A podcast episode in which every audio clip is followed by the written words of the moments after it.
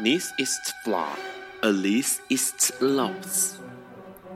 尼采说：“没有事实，只有诠释。”幸好在本瓜的世界里，问题永远比答案重要。今晚，让我们一起。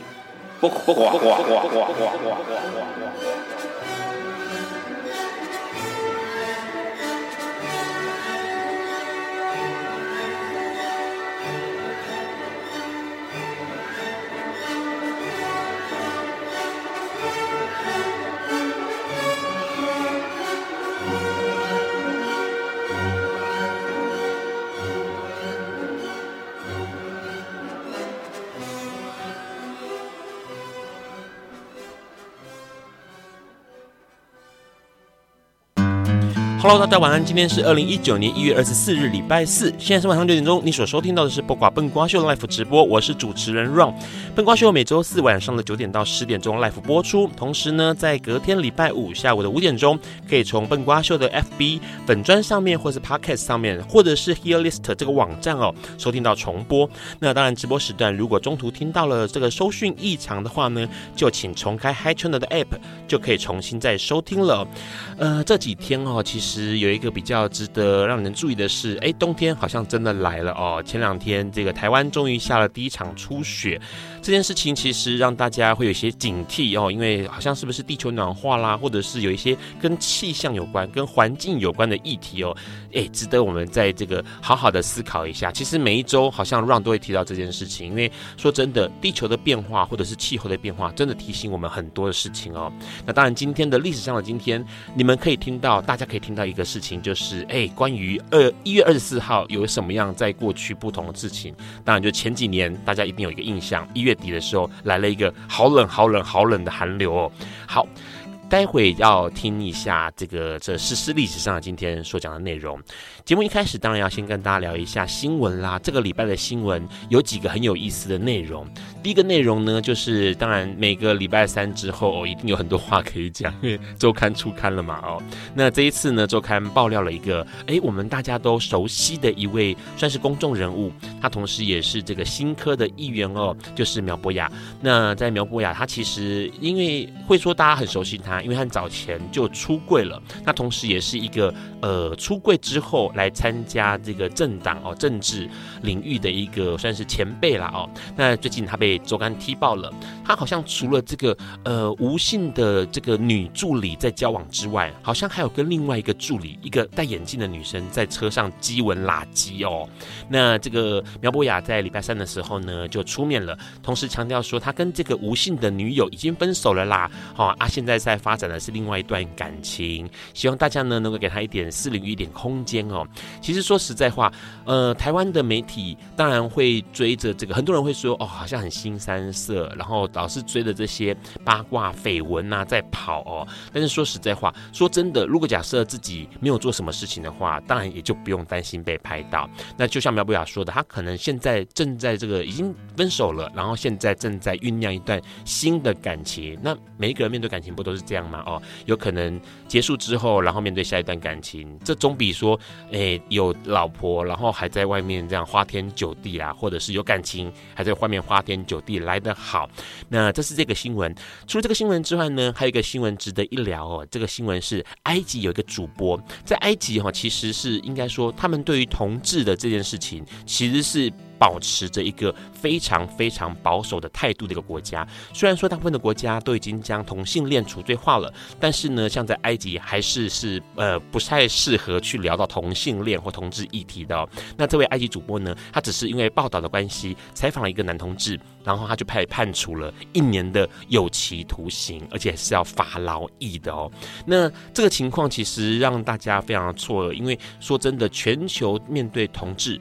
或是同性恋议题已经保持了开放的心态了，但是在埃及却还是这样子。我们可以看看有另外一个国家，另外一个城市很有意思，它是多伦多。多伦多其实每一年的同性恋游行、同志游行是让在地的人或者是在地的这个政府组织感到非常自豪的哦。那在二零一七年的时候呢，其实过去应该说很多团队都会报名参加呃多伦多的同志游行，但是在二零一七年的时候呢，同志团体认为。警察们对于种族这件事情呢，其实有一些呃偏颇，然后有一些不友善，所以呢，二零一七年同志团体拒绝了警察穿制服，也就警察自己组队来参加游行。那在二零一八年的时候呢，又再一次的拒绝了。警察参加哦，这件事情很有意思，因为他们认为说，警察对于呃同志社群当中、社区里头有些失踪的男子的案件哦，并没有积极的参与，并没有积极的去追这个案件，所以呢，被拒绝了，不可以游行。哎，这件事情很有意思，因为其实呃，希望自己参加游行，然后却被拒绝，这跟埃及刚刚看到的现象是呃，报道埃及、采访埃及这个男同志反而被判罪，有非常非常大的。差异哦。除了这个消息之外呢，亚洲当然有一些消息了。在过去，我们一定很多人都知道有一个很有名的漫画，同时变成了一个日剧，叫做《地之夫》，是龟原田龟田田龟元五郎哈，名字好难念，田龟元五郎的一个呃漫画叫《地之夫》，然后变成了日剧之后呢，其实造成了很大的轰动，因为里头描述的，虽然我们大家都知道田龟元五郎是在画。S.M. 的、他是一个非常非常专业的 S.M. 画漫画家，但是他在《地之父》里头讲到的是关于思考家人的定义是什么。那这个漫画或者这个剧呢，其实造成了很多的影响，因此在日本也开始慢慢的掀起一个去聊，或者是去拍，或者是去讨论有关同性恋爱或者是同性爱这样的议题哦。那在去年朝日电视台制作了《大叔的爱》。今年呢，其实又制作了一个新的戏，叫做《日的呃昨日的美食》，然后呢，这个戏。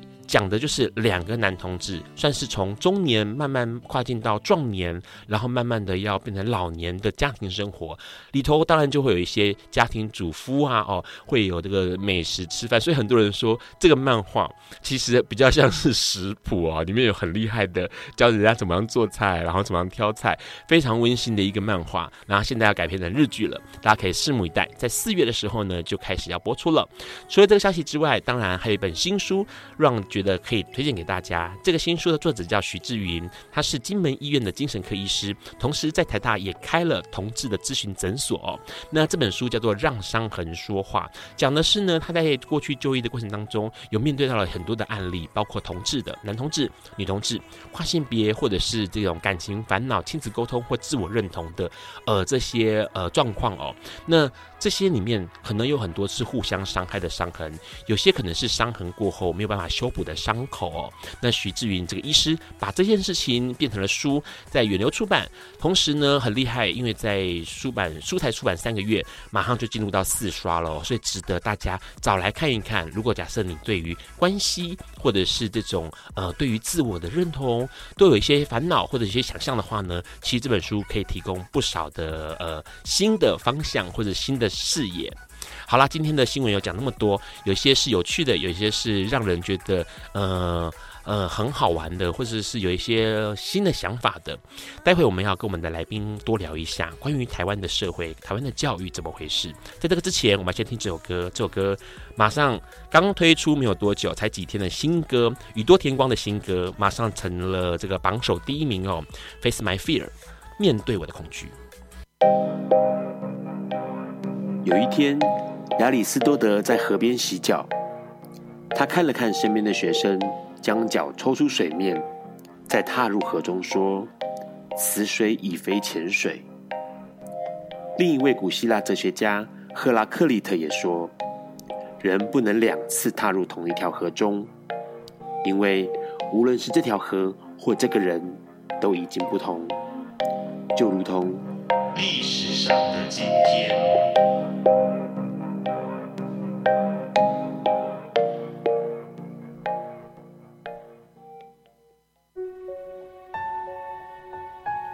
今天是二零一九年一月二十四日，三年前的今天，也就是二零一六年一月二十四日，霸王级寒流席卷北半球许多国家，包括台湾在内，也受到了极大影响。台北甚至测得了四度低温，市区西门町也降下了冰线，是台北气象站自一九七二年后四十四年来测得的最低温度。这一波寒流，因为为北半球带来极度低温，被媒体称为“霸王级寒流”。从二零一六年一月下半个月开始，席卷北半球许多国家，包括台湾、香港、澳门、中国、日本，以及北美的加拿大、美国，都在少有下雪的记录地区降下了大雪。这样的寒流被气象学家与科学家认为与二零一五年的圣婴现象有关。当太平洋上空大气环流变弱时，海风吹不到西部，太平洋东部的海水变暖。变暖的范围包括太平洋东部与中部热带海洋。海水温度持续异常变暖，将使世界的气候发生变化。一些地方发生干旱，另一些地方降雨过多。这样的现象平均每四年发生一次，而且通常都在圣诞节前后发生，因此便被取名为厄尔尼诺现象。厄尔尼诺是西班牙“小男孩”的意思，指的正是耶稣。厄尔尼诺现象又称为圣婴现象。圣婴现象。被认为已经出现几千年，过去也曾影响古印加王国，因此印加王国用活人献祭的方式，设法减缓雨势。根据一九零零年来的记录，至今发生了三十起持续超过五个月的圣婴现象，其中以一九八二年至一九八三年、一九九七年至一九九八年。以及二零一四年至二零一六年最为强烈。二零一五年出现史上最强的圣音现象，全球持续升温。十二月，大西洋形成了飓风，夹带着低气压地区的暖空气一路北推，掠过英国、美国、冰岛以及北极地区上空，整个北半球度过了异常的温暖圣诞。然而，如此大量的暖空气，让北极地区的气温突然从零下三十度上升至一度，这是有记录以来第二次北极地区气温高于零度。虽然时间短暂，但外界暖空气的大量入侵，让原本稳定的极地漩涡突然分裂，成为多股南下的寒流。美国东部首当其冲。十多个州都遭受暴风雪、龙卷风、强风等极端天气的摧残，其中华盛顿特区、纽约、费城都降下了超过二十英寸的雪量，创近十年来最高纪录。北半球高纬度地区与美国一样，无一幸免，而原本应该是和许冬季的北半球中低纬度地区。也一瞬间变成严冬，连一向四季和暖的琉球群岛也下起了雪。鹿儿岛县的龙美大岛也在一月二十四日这一天测到了降雪情形，这是当地一百一十五年来首度观测。介于副热带与热带之间的台湾，多数观测站都在这一波寒流中测到了最低温度的记录。并有多处观测站观测到降雪或线的现象，包括海拔不到两百的桃园市杨梅、新北市新店山区也出现了十公分的积雪。一月二十四日下午四点，台北气象站测得设站以来第一次冰线。苗栗县南庄的鹿场部落也出现了积雪情形，当地居民就说。活到八十多岁，还没有看过鹿场下雪。阳明山安部也创下了历史低温负三点七度。这一波寒流造成了台湾至少有六十人受冻猝死，同时造成了十二所学校因积雪导致的交通问题，二十五日停班停课。全台的农林渔牧业损失高达了三十五亿元新台币。而这波寒流的北极震荡，也酝酿了蒙古高压的强度。一个多月后的二月八日，新店再度测到一点四度的低温。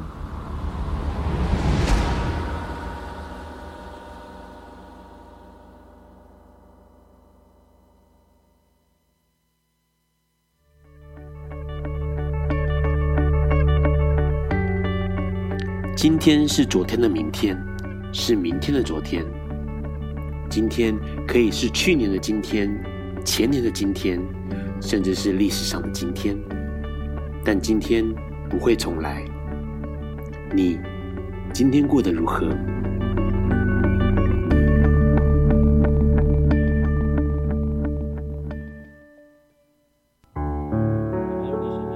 ？Hello，你现在正在收听的是《播瓜笨瓜秀》Live 直播。刚刚我们先听到了宇多田光在一月十八号礼拜五，哇，他睽违了十一年，终于发了第二十二张新的单曲哦，《Face My Fears》。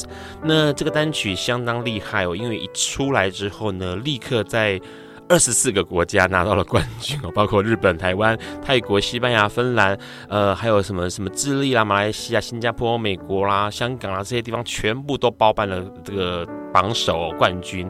同时呢，呃，这首歌只是只是一个游戏《王国之心三》的片头主题曲哦。不过因为呢，它跟这个 S 呃 Skill 呃应该怎么念 Skillrious。他所合作的一首歌哦，所以基本上呢，他的电音成分非常的浓厚。当然，可能很多人听到之后觉得哎，很耳熟啊，因为最近呢，其实很常听到这首歌的旋律哦。今天我们的节目一开始呢，要先请我们的来宾跟我们聊一下新闻哦。当然，在这个之前，要先跟来宾先打个招呼，Hello，嗨，大家好，好，要怎么称呼呢？啊，uh, 我是华尔特老师。好，华尔特老师，刚刚我们聊了一些新闻，你对哪个新闻比较有兴趣？我对苗博雅新闻觉得还蛮有意思的。这么说，因为我想这个他为大家所知道，可能跟他公开出柜啦，然后他很致力于这个同运哦，把它变成一个公众议题等等。可是好像就是公众人物的私生活都会被拿来放大检视。是。那我其实我觉得我很想在同运的过程里面，我我一直在思考，就是说。诶，这个婚姻是它的本质是什么？对，它其实到最后就是一种亲密关系的事情。那就是说，呃，一个做同运的公众人物，最后他还是被大众用一种好像这种传统异性恋对于亲密关系价值来去审判。是，这本身我觉得就有一种这个讽刺性在里头。是。但是好像大家会觉得说，呃，应该这样说，也许很多人会认为，呃，公众人物本来就应该要面对放大镜的检视，因为你可能具有某一个程度的号召力，或是某一个程度的影响力，嗯，那你可能会导致呃大家会对你的这个印象，然后你的所作所为可能会有样学样啊，好，好像就必须要背负这样的。重责大任、欸，道德表率嘛？对对对对对，因为像其实很有感触，是因为刚好这两天，呃，应该是昨天吧，嗯，呃，林清玄过世了。哦，对对对对对，那当然林清玄很多可能年轻一辈的朋友没有听过他，但是也许五六年四五六年级生应该对他不陌生哦。他过去是一个专门在写佛学书籍的一个对呃 有名的作者，然后当然他拿过了非常多的文学奖项，然后呢，呃，书里面当然告诉大家。关系要怎么维持嘛？对，啊，跟那个心灵导师很像，不过他是从佛学的角度，嗯，然后没想到后来出现了这个，呃。呃，应该说离婚了之后呢，立刻结婚，然后结婚了之后呢，他的老婆也立刻生小孩了，哈，所以基本上这个情况就会是一个可能在离婚前就应该有关系了啦，嗯，对，所以林天玄就立刻身世跌到了谷底，对，我记得这件事情，对，然后从此之后呢，他就消失在台湾的这个大众视野，对，大众视野当中，然后这十年来都是在中国发展。啊，对，所以好像公众人物不得不为。对对，的确有这样子的一个，就是公众人物会被有一种预期，觉得他应该是个表率。对，那林清玄，我觉得，因为他他成名，然后被注意，就是因为他的某一种道德性。OK，所以他必须对。但我觉得，当然，我觉得做同运是很艰苦的哦，是就是说，就像那时候我们也有聊过，就是。啊，这个毁家废婚派是跟这个同运派之间的这种，但这个很难呐、啊。我是我是想说，哎，他如果趁这个趁势，把这个媒体对他的偷窥哦，把它转化成一个可以让大家去讨论到底婚姻是什么，亲密关系是什么，是或许会更有意思。是，而且重点是他可以赶快站出来说，其实我是。毁婚灭家派的，那就很棒了，对不对？完全就吻合啊！可是其实说实在话，因为呃，他这一次的这个周刊里面的报道拍到的，当然就是有一些画面啦，然后牵手啊、呃接吻啊这些东西。那很多人会觉得说，哎呦，好像怎么讲，我们都没有给他们私领域。说在私领域这件事情，也是一直是媒体在大众的眼中看起来好像是。呃，鲨鱼一样哈、哦，对对对，对，客人走向鲨鱼一样会建立欣喜嘛，对，赶快来讨论一下，哎，所以基本上呢，到底是不是应该给公众人物、大众人物一点点空间，这件事情值得我们大家去思考，因为毕竟说真的啦，不是要这样子的严格，或者是这样子的，呃，总是有私生活的时候嘛，总是有私下的一面嘛。好，在待会我们要跟我们的华尔特老师多聊聊之前，我们先听这首歌，这个跟接吻有关系，黄飞的新歌《Kiss 进行曲》。Hello，你现在在收听的是不寡本瓜秀 Live 直播。刚刚我们先听到了黄飞的新歌哦，哎，这个《Kiss 进行曲》收录在这个《我若是黄倩倩》这个专辑里头，里面当然提到了呃这个歌词就写到了恋爱时代天大地大，人人都想要心头定哦。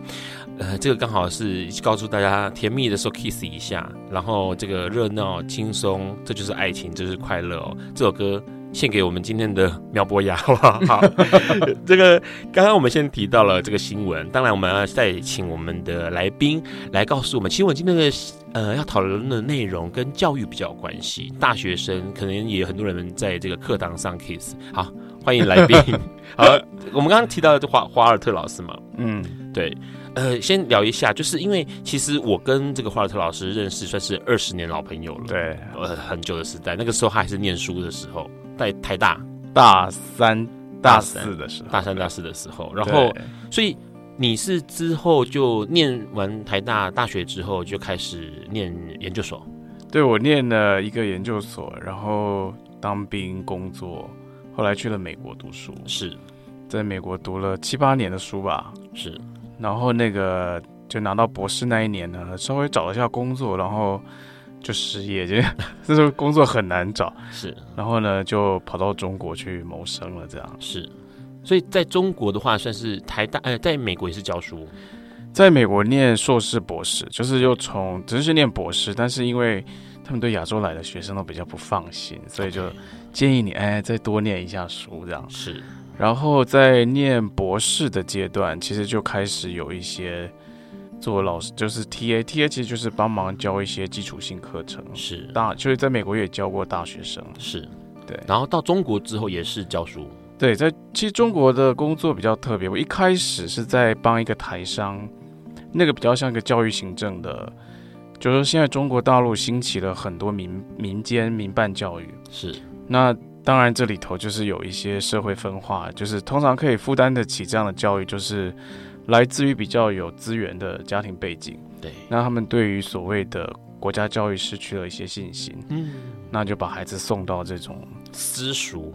对，然后这些学校的教育体制，它就是比较走欧美路线。是，那这些孩子将来就是希望从中在中国等于是个预备的过程。在语言上预备他们啊，在知识上预备他们，在文化上预备他们，那最后把他们送到这个主要是美国啊，是去去进行大学教育这样。我一开始是做这样子的一个呃，等于是民办教育的国际部的呃国际主任。OK，留小小留学生的这个筹备处就是，对，就是比较是像是一个经理人的这种角色。OK，然后。做了一阵子，就发现，嗯，我还是对这个学术有一点憧憬，是，然后就离开，后来就到了上海，也是在一个大学里面教书，在一个，因为我学的是剧场艺术，是，我就在呃上海戏剧学院教了一阵子书，嗯，然后大概两年多前吧，回到了高雄，诶，可是这样怎么不想说继续在上海就好，还是说比较想台湾的环境？呃，有很多的考量点哦，就是说，毕竟我觉得中国大陆的大学，它还是国家体制的一部分。是。那因为我之前在那个台商那边工作的时候，那是一个体制外的教育环境，所以有比较多的空间可以施展。那在这个体制里面呢，就会有一些绑手绑脚的呀。然后，当然就是我有看学看到一些可以施力的点，但无力感也蛮重的啊。尤其在戏剧这样的学校，呃，尤其是学表演的学生，我看到的是心浮气躁，然后。对对，然后他们其实是很多是想要成为演艺，就进入演艺圈发展，变成范冰冰第二之类。对对对对对对对，就就是他们的主打就是，啊，贵校的校友有很多后来成为了这个明星这样子。所以算是，可是你说的是剧场表演，他们要的可能会是演艺训练班吧？对，但就说还是都要从在中国是得要从，不管你要当明星、当歌手，你得要从这个。呃，电影明星也是要从学习舞台戏剧开始，还是这样？呃，我想就是过去的传统，他们像呃北京电影学院，嗯，哦、呃，上海戏剧学院，其实培养了不少明星。是，那他们比较少这种明，好像没有吧？这种所谓的演员训练班，还是得要从这种体制内的系统出来。可是这样的话，换句话说，在中国是教这个剧戏剧表演的，然后回到台湾也是一样。教同样的东西，呃，我主要还是负责比较是思想，就是我呃理论啊、剧本啊是这一方面的课。那那时候会接触到表演的学生，是因为他们从希腊请了一个国宝级导演，他是专门做希腊悲剧的。是，那需要有一个呃助理导演，是可以用英语跟他全程工作。OK，所以我就被 assign 这个这个工作去帮助他。是，那在那个过程就接触到就是第一线啊。呃想要从事表演的学生，要不然大部分还是接还是教的学生还是在比方说剧本分析啊、戏剧史啊这种比较呃文科的，是啊。可是这样说起来，因为你刚刚说，所以你接触到的学生应该都是，也许是念戏剧的，嗯，或者是念表演的，有表演欲望的。我在想，这些人应该说有表演欲望吧？有有有，或者是比较能够自我展现的人，相较于其他科系来说，比较活泼外向，比较活泼。所以在中国或者在台湾，你看到这些学生们有什么样不一样吗？比如说，大家都是很很放的吗？还是？呃，学艺术的学生可能就会跟一般的大学生又不太一样。怎么说？他们的自我表现欲都比较强嘛。那会选择这个专业在大学里面，我想他们性格里面多少都会有一点比较反体制的，或者是想要走出一条不同的路。是，当然就是有，就是比较不正确的想象的也蛮多的。比如说，不就是他对于。表演的想象是，它是光鲜亮丽的，它是要被注目的，嗯。啊，就像比方说现在是媒体时代啊，对，这个 YouTuber 盛行啊，是，他们就觉得，哎、欸，来这边可以训练成为一个专业的 YouTuber 啊，是，就是会有这样子的，但不是多数，那个是赚钱来源呢、啊，对。对不对？因为现在的 KOL 都都很赚呢，我想就这个时代，我不晓得其他的科技，但我在。接触的学生里面啊，就是我觉得这个时代面临的问题，其实我觉得在在对岸在这里都有很类似的一些社会议题在冒冒出来。嗯，那社会性质的改变，包括资讯流通方式的改变，让现在孩子比较心浮气躁，然后可能资讯的大量的流通跟生产，他们的专注力都变得很低。是，然后就是那种。要能静下心来把一件事很仔细的做好，这样的耐心变得很弱。这在中国是这样，台湾也是这样。对，我在中国也有看到类似的现象。台台湾，我回来以后在台湾，其实这也蛮严重的。呃，如果假设现在是二零一九年，你往回推，你最早开始教大学是什么时候？在美国是二零二零一九还是二零几的时候？二零那那时候的呃同学们，大学的学生们会有这种情况吗？就是你刚刚说的，我觉得那个时候还没有现在严重哎、欸。我觉得二零零几的时候好像还没有这么严重，因为智慧型手机好像还没有发达吧？是对，对吧？那时候我记得是到我二零零六年去了美国，然后二零零七开始有一些教书的经验是。然后后来转学到了东岸以后，二零零八零九那时候开始看到有学生会带笔电到课堂，那那时候就是教书前会跟美国老师谈一些 classroom policy，就是这堂课堂要不要进进这个进那个。是。那时候在谈的都是笔电，是。就说那个有些老有些学生会说我拿笔电来做那个什么，就是记录记录，笔记。但你会发现其实他们都在做 online shopping，这样是就是他会拿这个来做一些奇怪的事情。但是因为笔电很大，对，所以其实要控制起来是相对容易的，而且这样的学生还不是多数。是，但那个时候智慧型手机还没有像今天这么的泛滥。是，所以我觉得那个专注力应该还是比现在要好。然后我快要离开美国之前，我曾经接过学校一封 email，是从教务处发出来的。是，他说有一个研究显示出现在学生的专注力很弱。是。啊，所以建议每一位老师在每二十分钟的时候，可以试着播放一个短片啦，或者说个笑话啦，对，补习班嘛，对，然后给他们一个 brain break，是对，就是给他们的脑休息一下，好，做一点小游戏啊，或者什么好，这感觉起来是大学体制里头好像。呃，出了点点奇怪的问题耶。在待会我们要跟华特老师多聊一下之前，我们要先听这首歌哦。这首歌当然也是讲的一些很嗨的事情啦。没有嗨，这首歌是 James Black 带来的。Hello，你现在在收听的是 Black，哎，不不挂不挂就 Live 直播。刚刚其实被这首歌影响了。然后这首歌是 Black 呃 James Black 带来的呃没有嗨哦。那这首歌当然没有嗨的这个。呃，英文翻译成中文应该怎么翻译？我们可以请我们的华尔特老师说明一下。没有海，没有怎么拼啊？那个百万里那个没有，M I L E，M I M I L E，对，mile，mile，嗯，M I L，mile high，嗯，很高的那个，对。就是有有一个英里这么这么高的意思吗？对，mile high。然后网让查了网络上面的资讯，告诉你其实那个 mile high 的呃意思是指在空中的性爱。哎呦，就是有这样的说法，俚语的说法就是，如果你要是讲这个字的话，在国外听起来就是它的是是意涵，就是在呃空中就飞机里头的性爱了。哦，OK，OK，好像有看过这样的。这样的说法真是太不寻常了。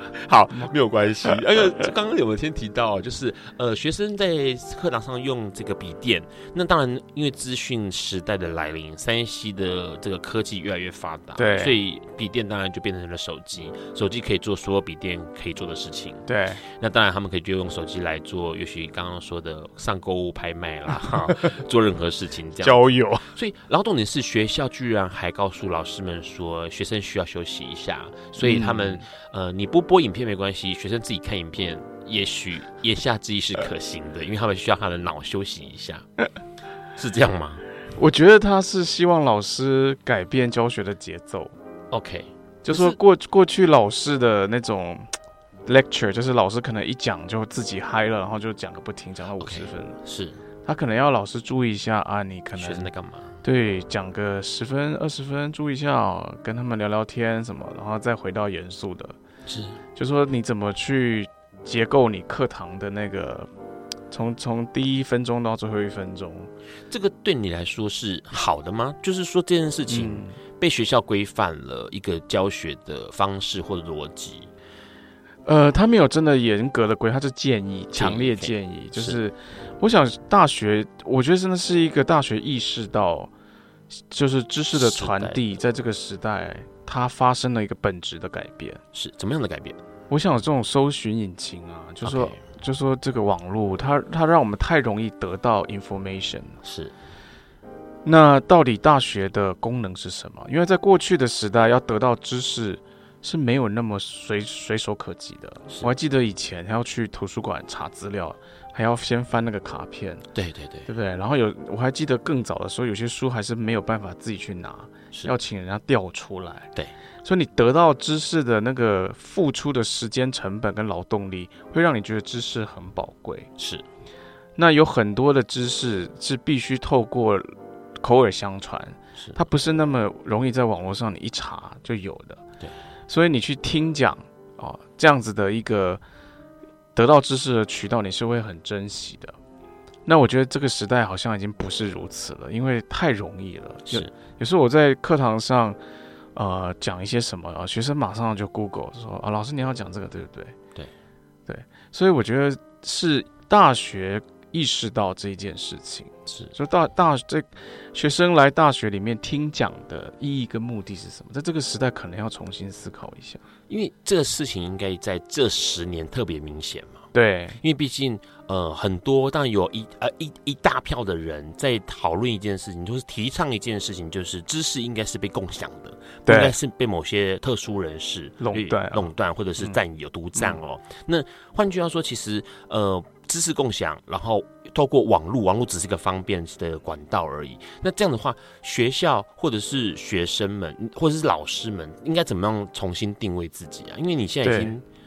没有办法跟 Siri 小姐比拼了，你知道吗？Siri 都比你厉害。对，我觉得我后来有在思考这样的问题，所以我觉得我我后来有重新调整自己教学的目的。我觉得现在很重要的是教学生学会批判性思考。OK，就说当资讯非常庞杂的来到你面前，是。你怎么去知道哪些是真的，哪些可能是有问题的？是，你要怎么产生自己的判断力？是，然后你要在这么众多的资讯里面筛选出对你有用的资讯，嗯，然后甚至进而去整理，把它给组织成一个呃对你有用的知识系统，是，然后帮助你去思考一些议题，了解这个社会。是，我觉得反而变成是这样子的。就是我的新的教学目的会是这，而不是还是传统的，就是知识的再截取。是哦，那考试的方式也要改变啊，像过去会考一些记忆型的题目，对，那这些可能在这个时代都要重新去思考了。是，所以变成说，嗯、呃，华尔特老师认为说，在这个。不管是结构一件事情，或者是说，呃，如何系统性的去取得你想要的，也许你的知识，你想要的知识，并不是我正在教你的知识，但是我想要传递给你的是一个系统的东西，是一个如何结构的，或者是如何解构的方式。对对对对对。OK，其实因为这个东西在网络上面是无法被取代的嘛。对对，网络最多就只能给你 information。因为说实在话，目前这个社会，当然，呃，之前笨瓜秀有好几次在提到了，也许进入了孤独社会啊，孤独老人的社会了。当然，同时也可以见证到一件事情，就是这是，而且是二十年来，个更个人化的社会来临了，更碎片化的时代来临。对，所有的一切都是碎片的哦，就是零碎的。刚刚我们在节目开始之前呢，Ron 还跟这个华尔特老师在问说：“哎，你们在用 IG？” 然后他就问我说：“那 IG 有没有什么？就是？”基本上他没有在用 IG 嘛？没有，没有 用。对，然后重点是 IG，我刚刚那时候好像你刚刚回答我什么？用 IG 会比较好吗？说为什么大？他说现在很多比较年轻人是用 IG 而不用脸书的。对，我说为什么？对啊，真的是的确，因为 IG 就更碎片了，它就是贴一张图，然后甚至连一句话都不用发。对，就是说文字的时代好像过去了。对，现在大家都是很直观的在接受快。对。因为写字要花时间嘛，视觉的刺激，而且写这字作为一个媒介，它必须经过转化嘛。是，因为字是字也是一套符号系统，是，但那一套符号系统也是在媒介我们去认识这个世界。对，可是你要去你的脑要去 process 这套符号系统，其实是更吃力的。是，那视觉它是非常感官的，是它的颜色啊，它的构图啊，或者这个图里面所呈现出来的某一种。刺激你的感官，它是非常直面的，在你身上进行作用，而且很多时候是诉诸情绪的嘛，是情感或情绪。那我我是觉得这个有点危险，就是说文字的媒介还，因为它有一些逻辑思辨在里头，是它可以帮助人去有一个距离的去认识这个世界，是。可是图像的力量是很可怕，它是非常直接，对，它有时候直接就把你的情绪给激起来，对，但。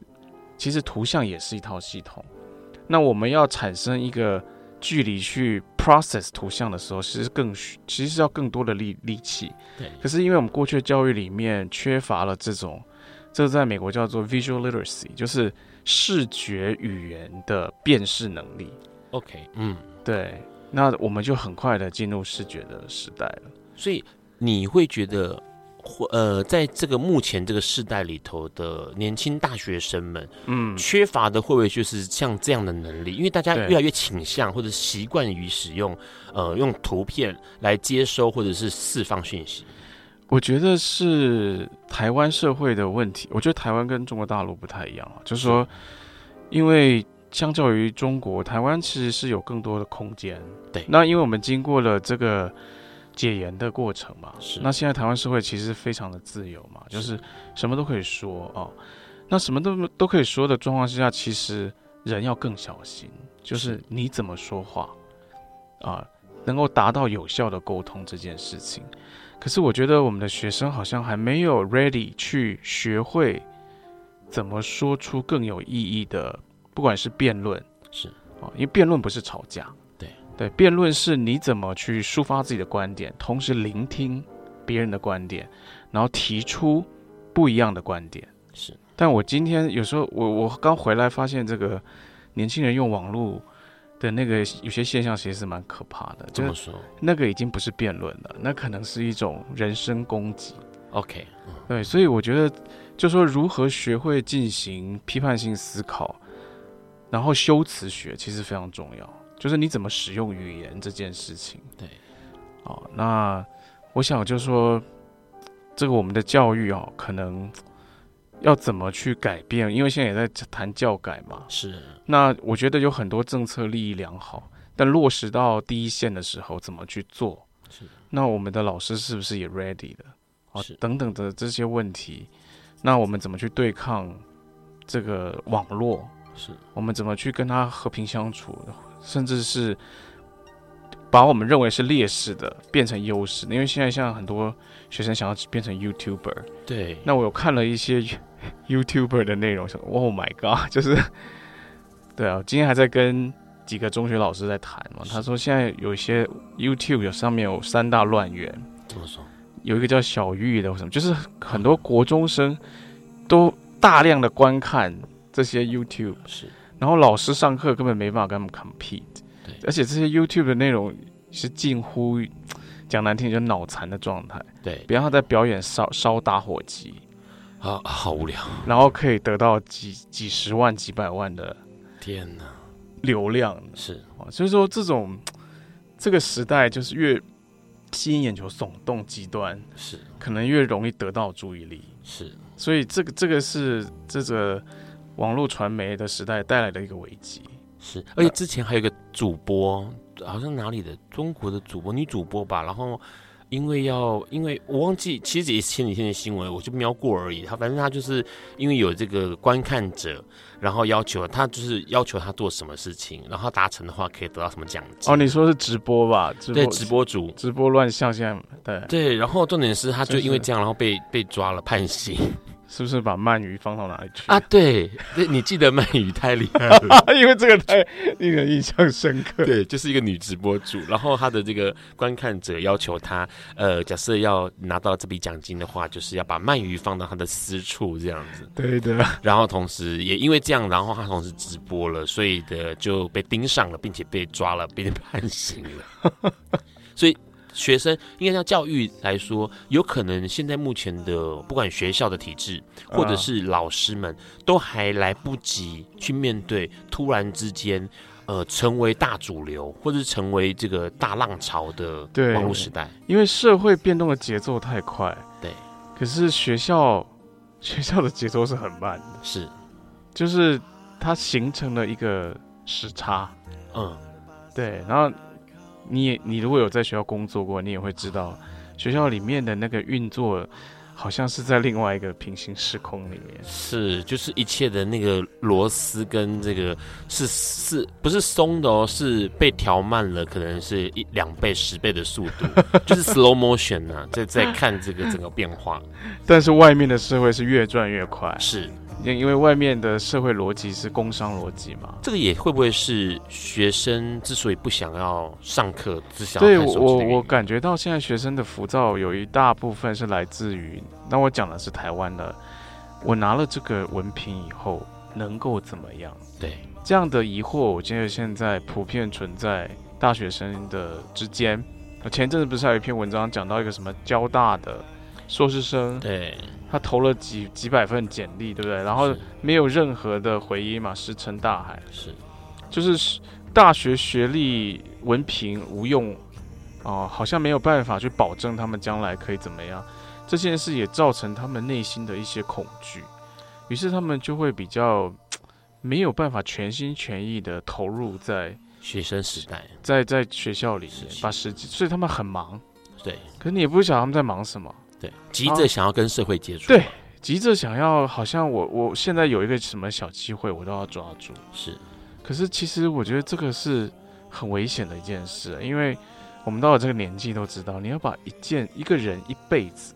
把一件事做好很难，都功德无量了。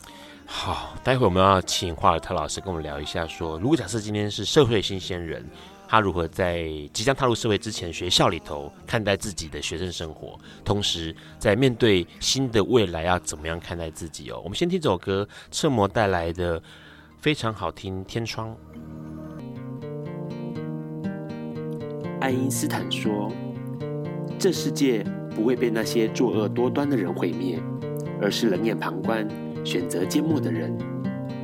苏格拉底说：“世界上最快乐的事，莫过于为理想而奋斗。”今晚，谁来跟我们说悄悄话？名人悄悄话。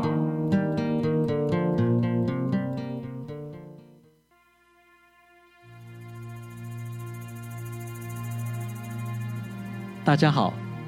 我是基督长老教会陈思豪牧师，在这里我要跟所有反同的基督徒、我的弟兄姐妹们说，在罗马书第八章三十五节，谁能使我们与基督的爱隔离呢？难道是患难吗？是困苦吗？是迫害吗？是饥饿吗？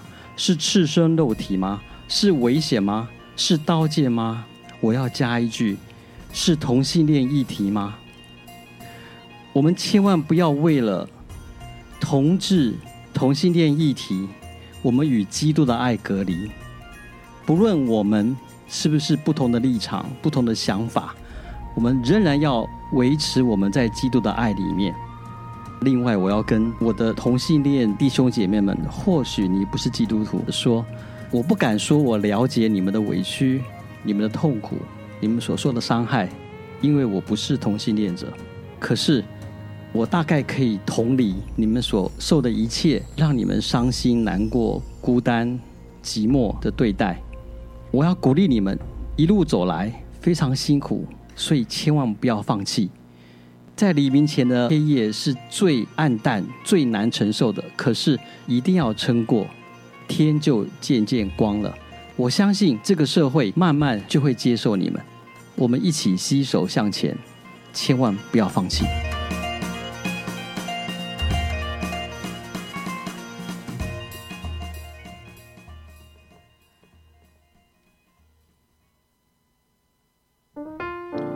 你现在正在收听的是《波瓜笨瓜秀》的 Live 直播。我们刚先听到了台湾族歌手彻摩的歌声哦，《天窗》。这一阵子哦，其实这几年来，原住民歌手真的在乐坛上崭露头角哦。包括之前来过笨瓜秀的古拉斯也是一样哦，都是很优秀、很优秀的这个原住民歌手。刚刚我们先跟这个华尔特老师聊到了，其实学校的学生们其实好像真的好像迫不及待的跟社会接触了。那当然。呃，在明明就是学生嘛，还在念书时期嘛，嗯嗯、何必急着走下一阶呢？他们最大的问题，刚刚有提到了，可能会不会是真的就发现到学校的给我的东西不够，不够我想要的，嗯，然后呢，所以我就干脆我自己来找吧，来找答案吧，然后我就开始，像刚刚华尔特老师说的，东忙西忙的，对。我觉得是社会的价值观让他们觉得找到一份工作很重要。OK，但我觉得大学的本质不应该是职业训练所。OK，但我觉得我们现在都在面临这个压力。是，大学应该要它是一个，它必须是一块净土。那我讲这个当然有点好像打高空了，但我的意思就是说，它是一个人生很难得让你可以没有带着任何利益导向。去享受、追求纯粹知知识的快乐的一个地方。是，可是我觉得现在这样有这样子的想法而进大学的孩子越来越少，大家的目的性都变得很强。对，就是我从这里要得到什么，而这个我得到这个什么对我将来的益处是什么？对，啊，所以比方说，很多学生会会去打工，是，打工不是什么不好的事情。可是有时候他会，他会宁愿为了，比方我现在一个小时可以多赚个几百块钱，嗯，他可以牺牲不来上课，是，就去赚那几百块钱，是。那他他当下衡量的当然是那几百块钱，对。可是在我的想法是，你这当下得到的这些知识的乐趣，看起来是没有价，没有没有数字的，对。可是它其实是无价的，是。它对你将来的几倍的乘数你不晓得，是。所以我觉得是社会的价值观变迁，让他们变得很浮躁。他们一方面不安全感，不晓得，因为现在有很多什么失业的，是。什么啃老族啊，各种报道啊，什么工作难找啊，台湾是鬼岛啊，大家都要出去流浪啊，是。让人人心变得很浮动。对，所以他们会有一种想要抓，嗯，现在有这个机会我就抓，这边这边有这个机会我就抓，是。然后也没办法分辨嘛，分辨说这个机会到底是不是真的有帮助的，对，可能就是只是盲从着，或者是说啊，有了有的就好，有的就来，是。可是像这样的话，你如果假设想要，因为很多大学其实学生念一念之后就准备要接下来就是进社会了嘛，嗯，那很多企业主其实都很怕大学新鲜人，因为可能都好像还没准备好，可能不只是这个呃。本科内的，或学术上的，或者知识上都还没准备好。可是呢，你可能可能连某些有些态度啦，对，或者这是都是没有准备好最重要的。对，那假设像你在一直都在大学任教，你会怎么样想要给一些的大学学生呢、啊嗯、一些想法？尤其是在现在念书时，或者是未来。我觉得我一开始回来的时候，其实是多少带着一点使命感，因为离开自己家乡十几年。哦，我是十七岁离开高雄，是，然后我大概三十七岁回到二十年，是，那离开台湾大概前前后十年嘛，十十来年这样，所以回来会有一些想法，是希望哎，希望把下一代可以可以教的更好，是，可是我一开始其实是有一点伤心的，因为我觉得时代变迁，然后孩子们对老师已经不是像以前那样了，对。对，然后态度这件事情。非常重要，可是我觉得现在很多孩子是没办法听别人讲话，对，他一直活在自己的世界里面，是。而你有时候用一些比较不愉悦的方式想要去打开他们的时候，你会得，你会被你自己会波及到，对，你会被伤到，然后你就想说，那算了，那佛度有缘人吧。所以老师们都越教越没热忱了。多数的老师很，很多老师第二年、第三年就开始失去了那个教学的热忱。是，对。然后，但好的孩子还是有，不多。嗯、呃，但是他他如果跟你有缘，你还是会想想度他，给他给他一些东西帮助他。那其实经常想说的就是，因为现在老师，其实大学老师真的很像保姆了，就是有无限的耐心要去面对现在的孩子。可是现实的社会。真的不是如此。好，这样听起来，其实华尔特老师，呃，应该是越讲越无奈，但那个无奈好像也是真实的一面哦。因为说真的，社会变化太快了，然后同时社会上有太多的资讯在流通，呃，学校是不是能够继续的维持像刚刚华尔特老师说的一片净土呢？这件事情值得我们大家去思考一下。今天很高兴能够邀请到华尔特老师来笨瓜秀。谢谢你，谢谢谢谢。下个礼拜呢，我们会邀请一位五十岁的歌同志歌手哦，陈秋山来到我们的节目上来跟我们聊聊他出片，同时呢，想要用这个呃算是资深同志歌手的身份来跟我们说说他这些年看到了什么。最后面我们帮大家点了一首歌，阿令的新歌《雨后彩虹》，大家晚安喽，拜拜，晚安。